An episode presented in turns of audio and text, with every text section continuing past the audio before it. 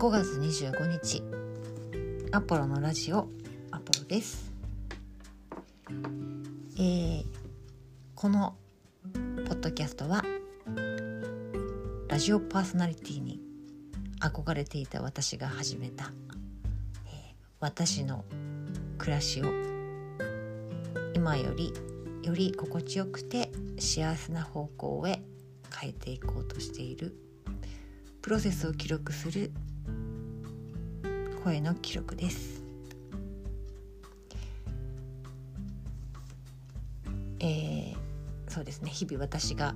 素敵だなとかまあこれ好きとかって思ったことや感じたこと暮らしの中での変化などなどを語っています。えー今日はとっても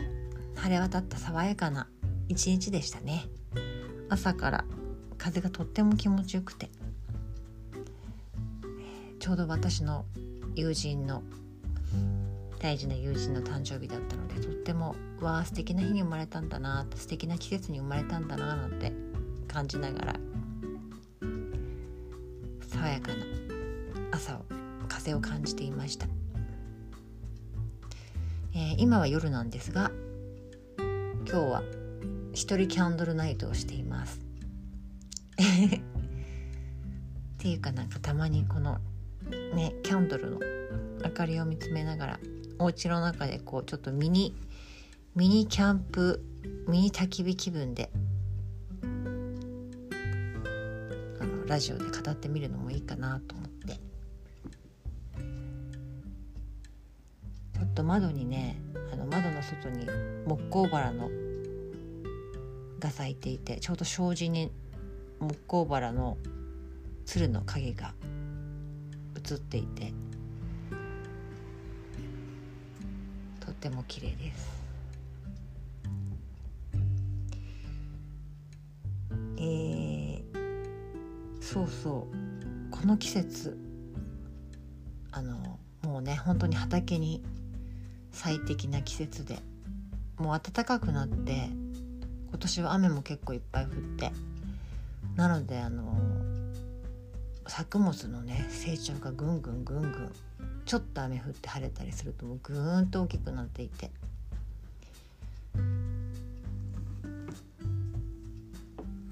まだ大丈夫かななんて思って行かなかったりすると。もうなんか食べ頃を逃しそうな気配というか。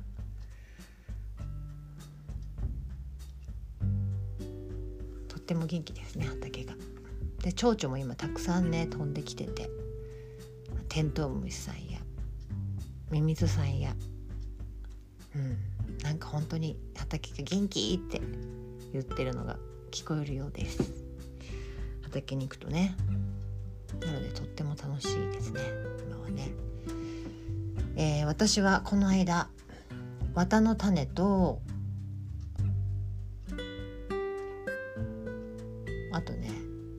オクラの種。あと生姜の。残りを巻いてきました。今畑にあるのはねじゃがいもでしょ？里芋。生姜。トマトとナスも植えたでしょ？で枝豆。あとインゲンも巻いたでしょ？あとキャベツ。レタス。オクラ。綿ちょっと言ったのもあるかもしれないけど。あとひまわり。あと青じそ。かな？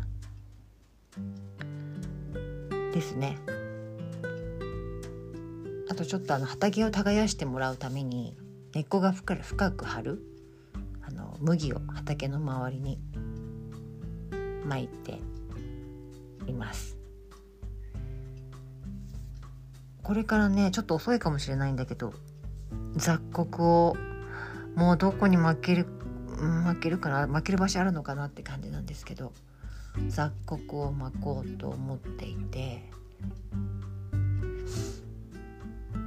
きゅうりはね巻いたんだけど虫にあっという間に食べられてなくなっちゃってなのでもう一回ちょっと植え直そうかなって思ってるのとあともしできるんだったらヘチマちょっとスポンジたわしが欲しいしヘチマ水でね化粧水も作ったりしてみたいのでヘチマも植えたいなと思っているところです。何せも巻く場所がなくてね。あそうあと人参も育ってますね今ね順調に。レタスはねもう行くたびにの収穫して毎日のようにサラダで食べていてそうそう青じそも結構葉っぱがね大きくなったりしてるんで行くたびに取って。あと絹さやも育ってるんだ。絹さやも終わりですね。でもだいぶあのそうですね。絹さやあのお家の前に植えたのがすごくいっぱいになってくれたのであのお味噌汁に入れ入れたりサラダにしたりスープにしたりしてかなり楽しみました。とお家の周りにあとねあその畑にもあるんだけどコリアンダー？ですね。家の前にコリアンダーパセリイタリアンパセリがあってそう絹さやと。あと三つ葉がありますねお家にはね。そうやっぱりちょっとねあの薬味とかちょっとサラダ入れるのがお家の前にあるとすごく便利ですよね。楽しめるし。で今ね種でポットでお家で育ててるベランダに今苗で育ててるんですけどフェンネルとチコリーとセロリの種をまいて今セロリが双葉から本葉がちょっと出始めたぐらい。でオクラはもう本葉が2枚出たし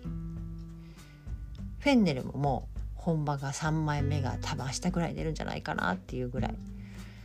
育ってます。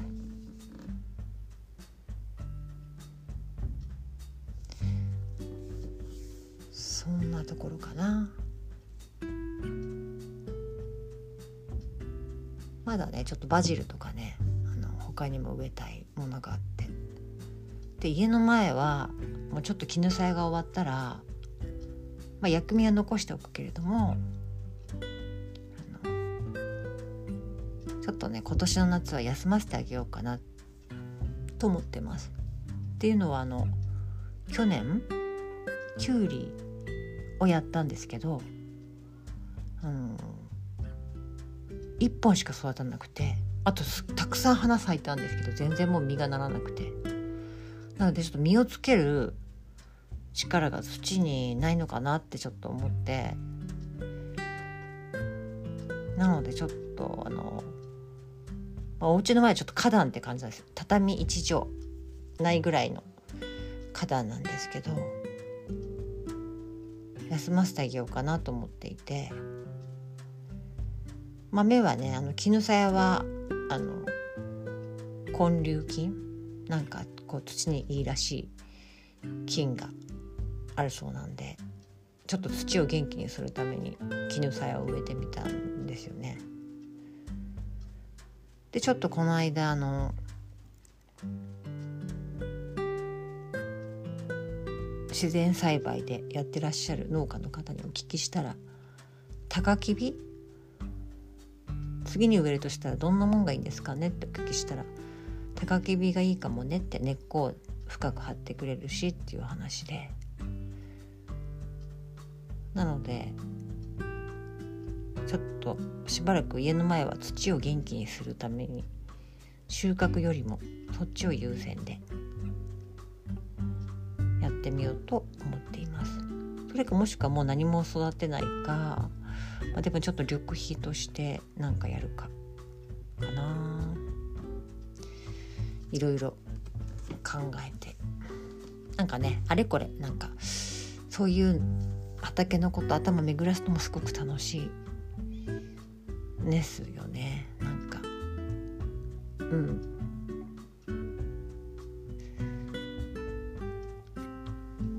あとねあのお家にねハーブが育っていてラベンダーであのちょっとポプリを作ったりお花もねお家の中にあちこち飾ったり。そうそうこの間はそう、うん、ローズマリーとラベンダーとチンキを作ったり。なんか植物で何かやるのって本当にこうすごく幸せなんですけどなんか昔からのね人との営みというか人と植物との営みというか。本来なんかこう持っている人間と植物との人と地球とのなんかこうなんて言うんですかね。戯れというか関係を深めるというか遊ぶというかなんか本来持っている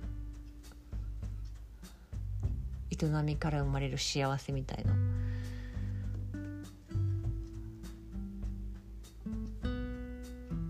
そういうものをなんかこうやってると感じるというか。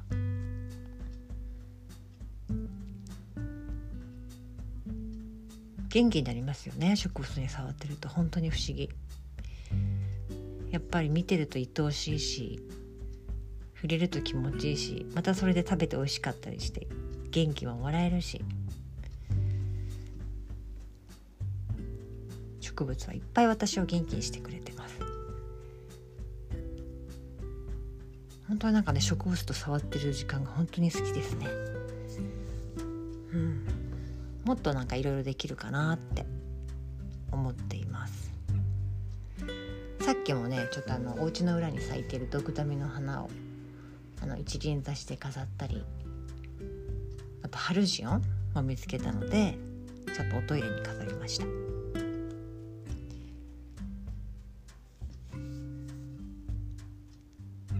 あとね4年前に息子が母の日にくれたカーネーションをあの少しずつね育ってきたら鉢を大きくしながら土を入れ替えたり剪定したりしてもう毎年咲いてくれてね。で挿し木して増やしてどんどん増えていってそんなことも楽しんだりなんかそんなにカーネーションって毎年咲いてくれるものだって思ってなかったんですよね。でも息子にもらったのがすごく嬉しくていろんなこと調べたりカーネーションのことをすごくいっぱい調べたりしてやってるうちにやっぱ4年ともなるともうすごく愛着も湧いてきてなんか毎年今年も咲いてくれるかなってすごい楽しみなんですよね。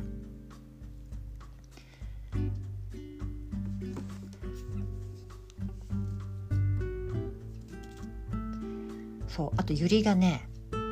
すごく今つぼみがだんだん膨らんで葉っぱもすごく元気に育ってるのと去年違う一昨年か挿し木したアジサイが多分今年初めて花を咲かせてくれるのがどんな色が咲いてくれるのかなってすごい楽しみにしていますあとねこの間金柑の木を剪定したので今年はもしかしたら去年よりいっぱいになってくれるかなってちょっと期待していますね。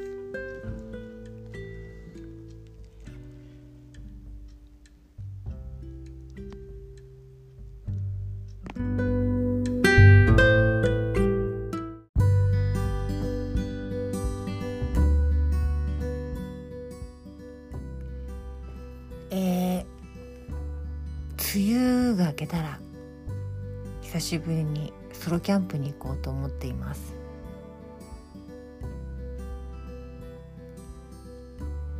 ビジョンクエストも兼ねてね。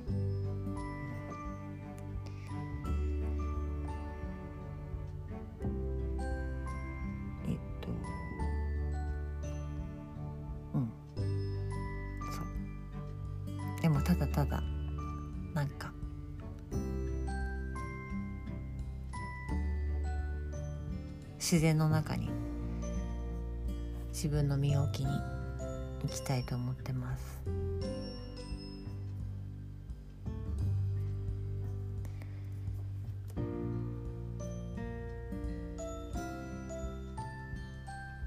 ソロキャンプしたのは初めてしたのは21歳の時ですね。二十歳でバイクの免許を取って。最初はレースが目的だったんですけどレース出場してるうちにツーリングも行ってみたいなと思って初ツーリング初北海道が大学3年の夏。バイク買ったりいろいろ準備してたら片道のフェリー代しか残らなかったんで片道のフェリー代だけとりあえずフェリーだけ乗ってしまえばでもなんとかなるだろうっていう感じで勢いで乗ってあとはもう現地でバイトしながら民宿でバイトしたりライダーハウスでアルバイトしたりして42時間。テント張りながら北海道あちこち回りました。無料のキャンプ場がねとっても充実していて無料のライダーハウスもあったりするので、まあ、当時はねなのであの初めてキャンプに行くにはとっても最適でしたね。気候も最高だったし。でもあのフェリーに乗る前はすごくドキドキして。キャンプの準備もパッキングもこれでいいのかっていう感じだったし。すごく行きたくて計画したのに出発の朝になったらなんか出発する気がなくなってしまってなんかビビっちゃって。できんのかなとか。なんか計画を立てたこと自体にすごい後悔してしまって。すごい行くのを渋ってたらでも当時付き合ってた彼氏が自分で決めたんだから行ってきなって言って行ってくるってなんかに渋々渋々スタートして。で案の定あのフェリーに乗ったら二等のフェリーに乗ったらあってか本当まずフェリーの乗り方もわからないし これでいいのかなって周りの人周りのライダーを見ながらこれで合ってるのかなって乗り遅れたらどうしようとか。変なことでドキドキして。そわそわしてましたね。でなんとかバイクに乗ってバイクに乗ってあのそうフェリーの中に止めて止め方もいやこれでいいのかなみたいな。止め方して。で2等のところにね行くんです。この荷物はどうしたらいいんだろうとかさ。貴重品は？とかさお風呂入ってる間はどうすればいいだろう荷物どうしよう？みたいな。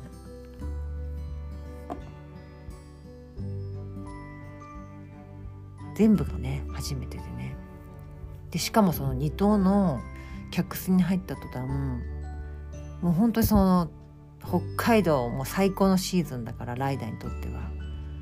もうその2棟の客室が自分の行った部屋がもう何十人多分40人とかそんぐらいのなんかあれだったんじゃないかな。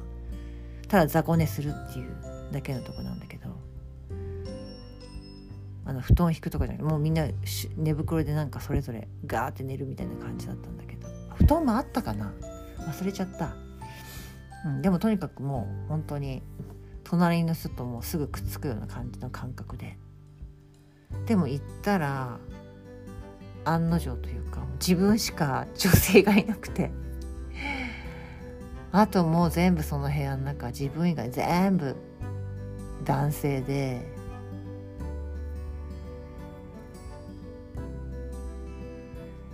なんかすごくビビったっていうね。うわどどうしようみたいな。そのなんかこう想像していたものの入ってったらすごく圧倒されてしまって。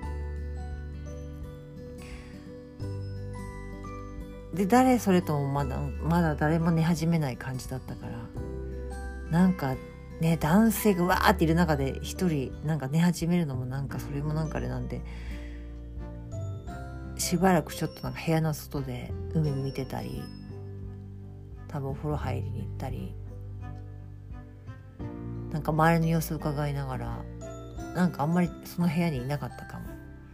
でもやっぱりそろそろ少しは寝た方がいいなと思って途中戻ったりして。最終的には寝て朝迎え。で北海道に着いて。なんか今でもそのフェリーの中からその北海道のね大地にわーって一気にライダーたちがあちこちにチリチリに走り出していくのがねなんかすごい感動的で。なんかすごいこれから始まるんだ私の旅がみたいなね。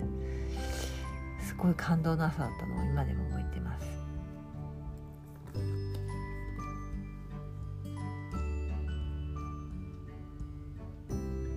で私の中に一個あのすごく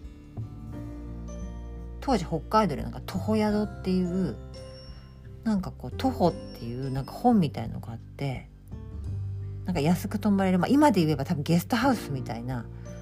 すごくいろんなゲストハウスが載ってるような本が地域ので作ってるフリー雑誌みたいなミニコミ誌みたいななんかこう自費出版で出したような自費出版でもなかったのかなんかそんな本があって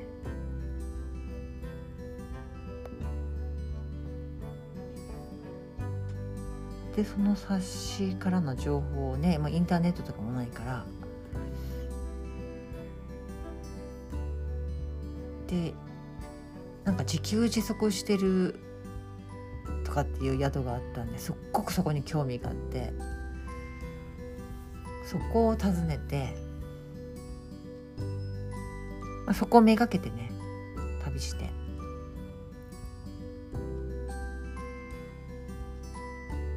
で案の定すごくあのそこの宿のオーナーがなんか私にとってすごく衝撃的な出会いだったっていうかなんか玄米も食べたことなかったしだからその玄米食べたのもその宿で初めてだったしで自給自足って何っていうところが大きくてでもその宿ではあの陶芸オーナーが陶芸で器も作りしかも羊を飼ってて羊の毛でなんか編んだりセーター作ったりもしてて糸紡いで自分で。で鶏さんも飼ってて卵取ってたり。で畑もやってて無農薬で。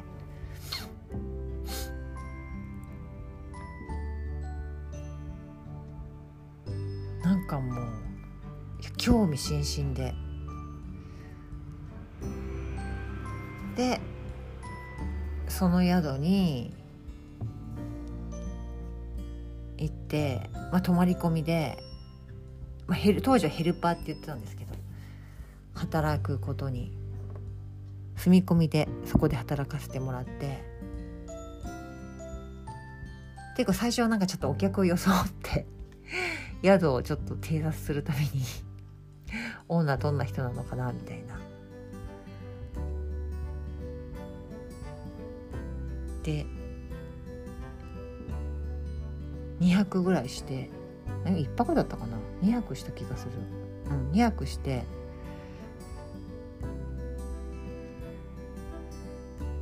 そう。で出発の日の朝に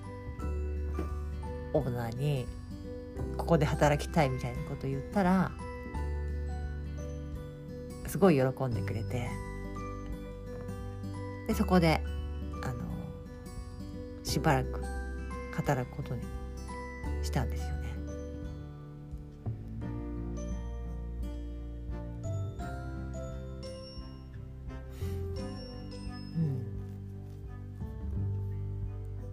なんかでもすごい楽しかったですよ。あの毎日ねいろんな人が来るからでまたこう歩いて回ってる人とか電車で回ってる人ヒッチハイクで回ってる人ママチャリで本州から来てずっと待ってますっていう人とか。まあ年代も様々だしバイクで回ってる人も来るし毎日いろんな人と話すのがすごい楽しかったしお客さんが出発した後は、まあ、連泊の人はこの宿でカヌーのツアーもやったんで私もちょっとアシスタントでカヌーのツアーのアシスタントやったり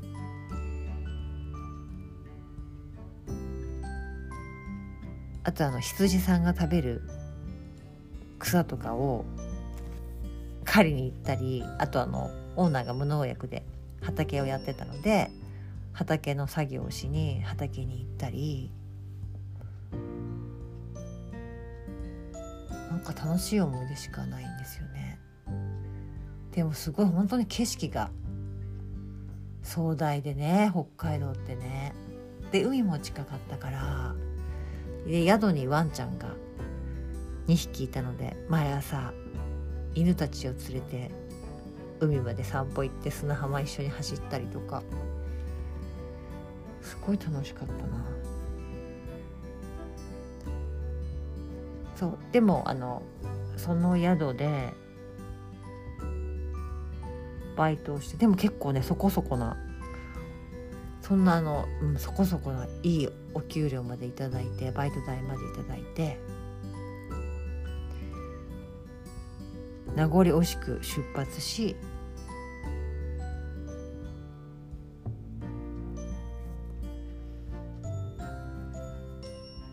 ですよね。そう出発して。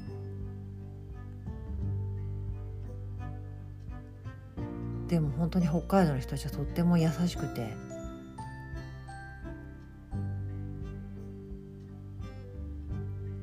なんかお金なくなると食堂とかでもし昼ご飯とかね食べてきた時でも「じゃあうちでバイトしていきなよ」なんて声かけてくださったり。お土産屋さんとかでもうなんか「あじゃあうちで住み込みで働いていけば」なんていろんな人が声かけてくれたりして「このまま町に住んじゃいなよ」なんて言ってくる人もいて。キャンプ場でも私がなんか熱を一回出した時があってそしたら他のキャンパーたちがなんか缶詰持ってきてくれたり飲み物買ってきてくれたりご飯作ってくれたり代わる代わる看病してくれてテントにもちょこちょこ声かけに来てくれて。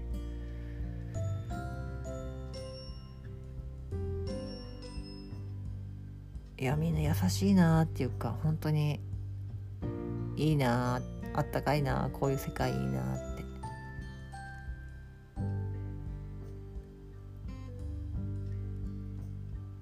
旅でいっぱいなんかこう本当に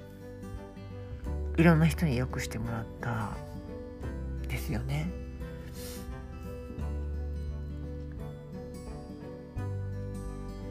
なんかあの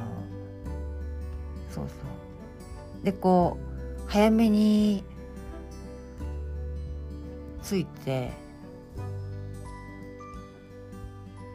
あのいっぱいご飯作って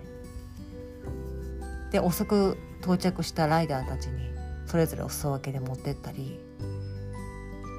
するとすごいなんかみんな喜んでくれたりして後で飲もうよとかいう話になったりあとはあのみんなに声かけてもうみんな一人で来てる人たちばっかりだからみんな一緒にご飯食べようよみたいな感じで「いいかなおかず作ったからさ」みたいな声かけてそのままみんなで宴会したり。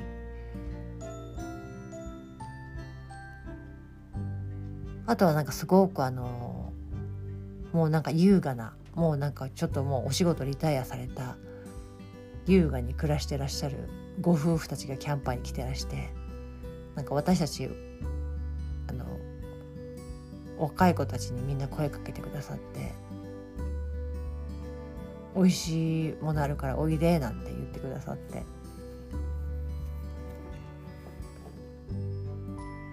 招かれてもうたくさん美味しいものご馳走してもらったり。あとはなキャンプ場内でなんかこうもう長くねやっぱりこう何ヶ月も旅してる人もいっぱいいたしこの人キャンプ場に住んでんのかなって思う人たちもいっぱいいたから。もうそういう人たちとそういう人たちと一緒にあの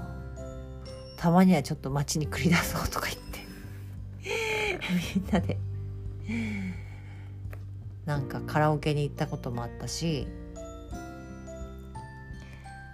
あと昼間とかそのライダー同士でねちょっとあそこにあそこのこうあそこの林道に行ってみんなでちょっとこのなんていうのかな。いろんなこう何急坂だったり急勾配を登ったり急坂下ったりいろんなこう凸凹道走ったりとかしてみんなでなんかそういう練習したりとかオフロードバイクの仲間とかでね。あとはもうオンロードオフロード別に関係なくバイク乗ってる人たちとしてこう昼間パンクした時の修理の仕方とか講習会 やってくれたりとかして。お兄様方たちにバイクの修理の仕方お前バイク林道走るんだったらパンクくらい一人で直さないと。いざ林道でパンクして一人ぼっちでどうすんだよとかって言われてパン粉の仕方教えてもらったりとか本当学んだことがいっぱいありましたね。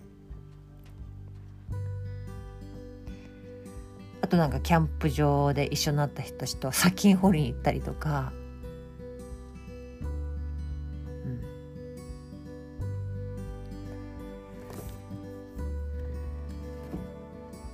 その旅先で知り合った人たちと。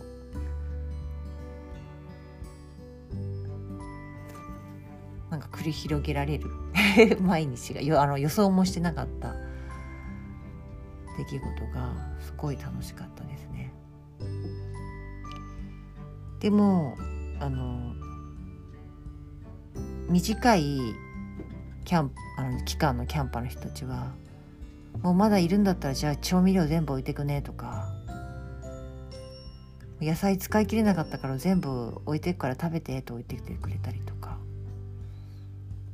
してすごく助かったりとかして。あとはもうすごくキャンプ場内の中ですごくもうなんか助け合ってみんなで生きてたというか。うん。そうそう北海道でねあの富良野で私あの花をラベンダー畑で働いてるおばさんたちを「写真撮っていいですか?」とかっつって撮った時におばさんたちがもう両手で抱えきれないぐらいのラベンダーをくれて「持ってきな」なんつって「えでもこれ売り物ですよね」とか「いやいやいやいいですよ。23本で」とか言ってね「いやいいから持ってきな」なんて言われてで持って帰ってきてもでもね自分一人で全部それ抱えててもあれなんででもすごくこのいい香りをあのみんなで分かち合いたいなと思ってキャンプ場にいる人たちにもうキャンプ場の中も歩き回っていろんな家族とかいろんな人に少しずつラベンダーをお裾分けしてなんかみんなでこうやって分かち合えるのいいなって。そんなこともありましたね。でもそれでも相当な数だったので結構一人一人行き渡った分量も多かったんですよ。私も手元にそんなにいっぱい残したわけじゃなかったんですけどラベンダー安眠ねなんかこう安眠効果があるみたいなことを聞いてたんだけどなんか多分新鮮だったのもあってその晩そのラベンダーを枕元に寝たらもう次の日なんかすごい頭痛がして ラベンダーの香りが多分かきすぎちゃって充満しすぎてってテントの中に。やっぱりほどほどがいいんですよねきっとね。ほどほどがいいってことを知りました。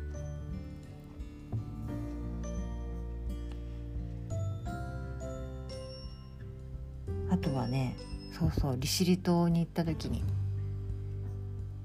もう毎日そうキャンプ場で一緒のライダーたちと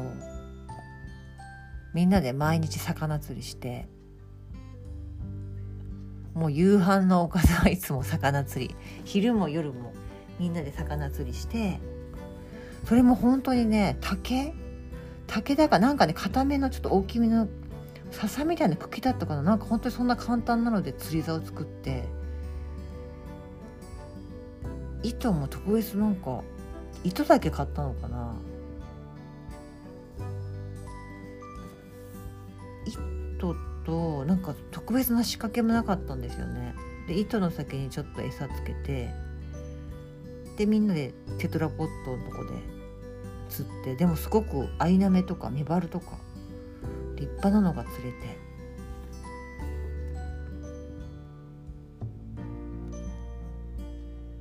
でみんなでこう焚き火してあのそこら辺に入ってる竹みたいな枝みたいなね魚刺して焼いてみたいな毎日みんなでご飯作って すごい楽しかった。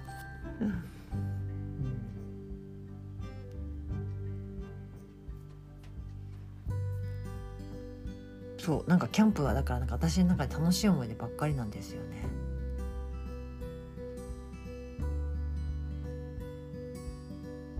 でもねもうあれからすごいもう数十年も経ちさあこの今の私のソロキャンプはどんな感じになるのか。またね北海道でもないし夏でもないからまた全然違った感じになるかもしれないけど。あの頃の当時の私はちょっと出会いも求めていた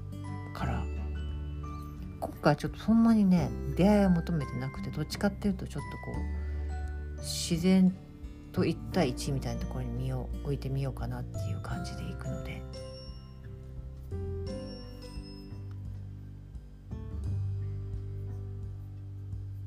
なんか道具もあんまり揃えずまあ行ってみてあ今度こんなのがあったらいいかもしれないなみたいのをつかめたらいいかなって思っています。